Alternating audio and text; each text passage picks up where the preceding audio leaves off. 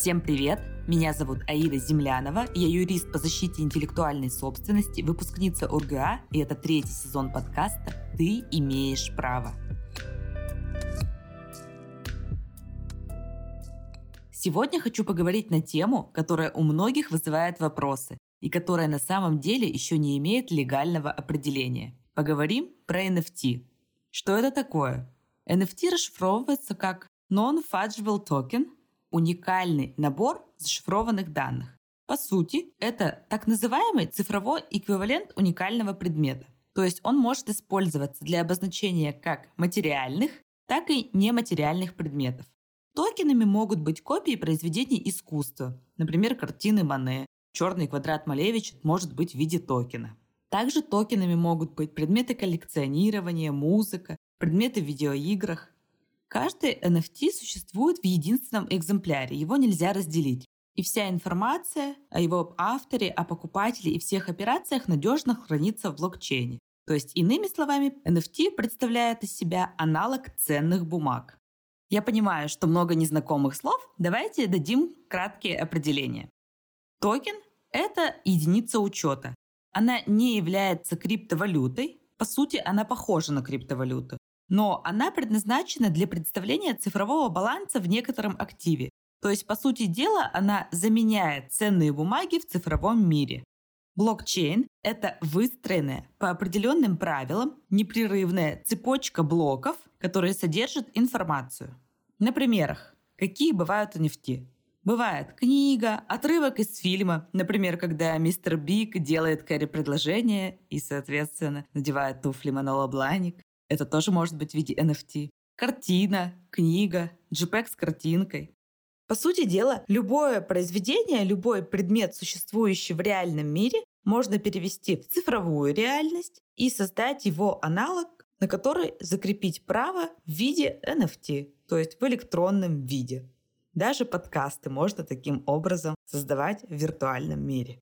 Мои друзья сделали коллекцию котиков и продают успешно эти NFT. Также среди моих знакомых есть те, кто успешно покупал и перепродавал, и им даже удалось заработать неплохие деньги на купле-продаже данных объектов.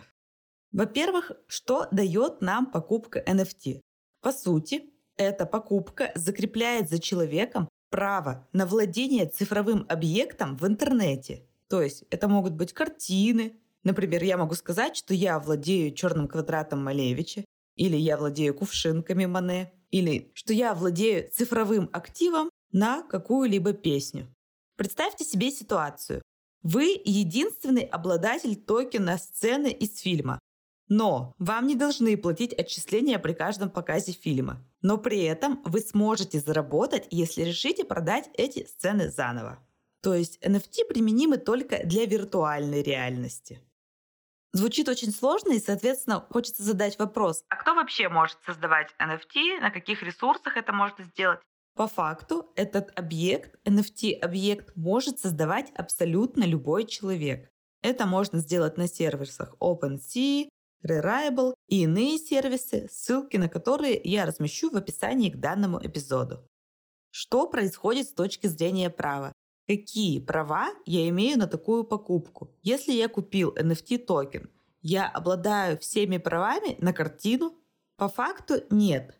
По сути дела, владение NFT не гарантирует полные права на тот предмет. Иными словами, если вы владеете NFT в виде черного квадрата Малевича, в реальности вы не владеете правами на эту картину. Вы владеете только в виртуальном мире.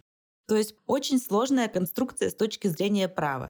По идее, когда мы что-либо покупаем в реальном мире, на нас распространяется правомочия собственности. Они включают в себя три элемента. Во-первых, владение, что ты физически можешь владеть этим объектом. Во-вторых, распространение, ты можешь распространять как хочешь и что хочешь с этим делать. И в-третьих, пользование, то есть ты можешь извлекать из этого какую-либо пользу. По факту, при покупке NFT токена на реальный объект не распространяются эти правомочия. Они распространяются только на виртуальный объект.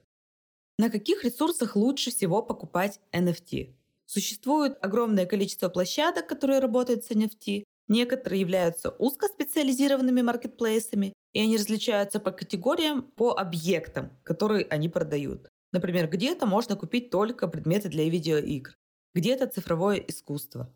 Самые распространенные сервисы, как я уже сказала, OpenSea, Rarible, SuperRare и так далее.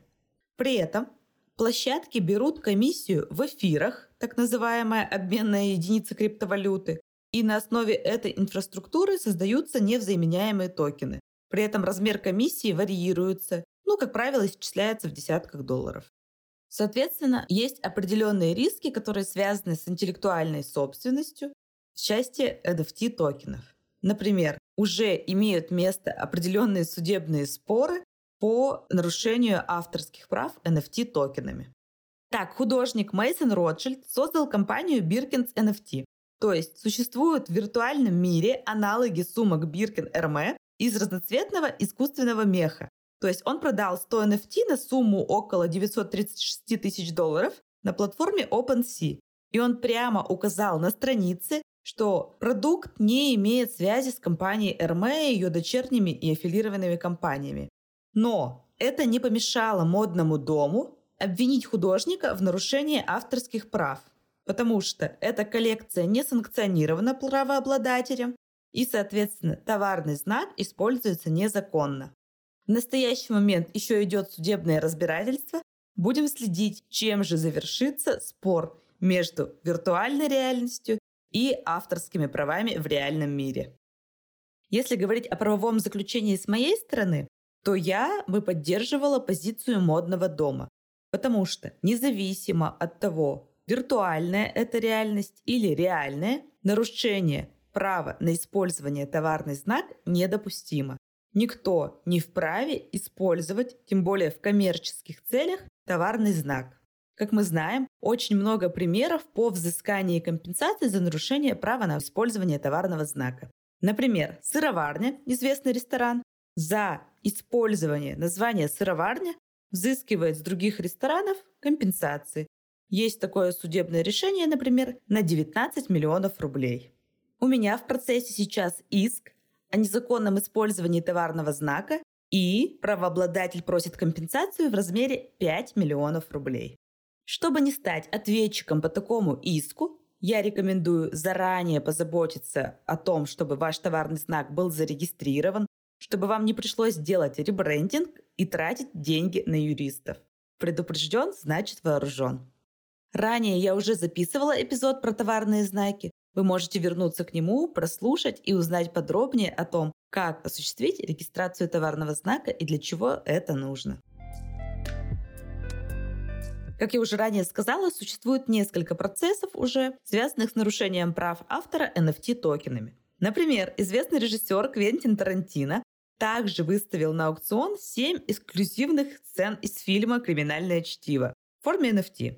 При этом киностудия Мирамакс подала в суд на режиссера, потому что режиссер по договору уступил компании исключительные права на картину еще в 1993 году.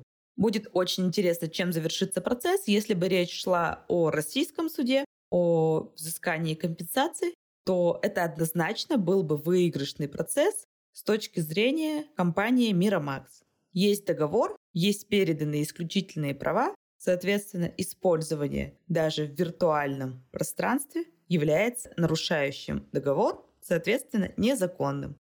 Но на текущий момент нет законодательного определения, законодательной определенности данного пространства, данного феномена, и поэтому это, с одной стороны, очень привлекательная с точки зрения инвестиций сфера. Если нет законодательного определения, то не возникает налоговых обязанностей. Поэтому многие инвесторы уже проинвестировали денежные средства таким образом.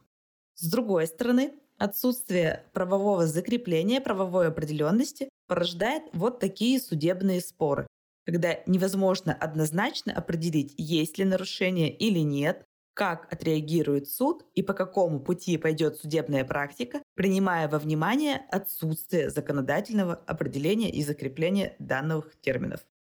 Очень часто меня спрашивают, стоит ли покупать NFT сейчас. Да, сейчас самое время использовать данный новый ресурс инвестирования. Если вы хотите подробнее изучить этот рынок, я могу поделиться с вами ссылками в своем телеграм-канале, чтобы помочь разобраться в этой теме подробнее. Как я уже сказала ранее, это неплохая инвестиция. У меня также был опыт покупки NFT, заработала порядка 800 долларов. Мои друзья собственники музыкальной школы, и они создали котиков, которые как раз-таки являются NFT-токенами для этой школы. Если у вас еще остались вопросы, приходите ко мне в телеграм-канал. Я всегда стараюсь оперативно отвечать и быть на связи со своими слушателями. Ссылка будет в описании к этому выпуску. Подписывайтесь на подкаст на Apple Podcast, CastBox, Google Podcast и Яндекс Музыки. Не забывайте оставлять комментарии и ставить звезды подкасту. Записывайтесь ко мне на индивидуальные юридические онлайн-консультации – и помните, незнание закона не освобождает от ответственности.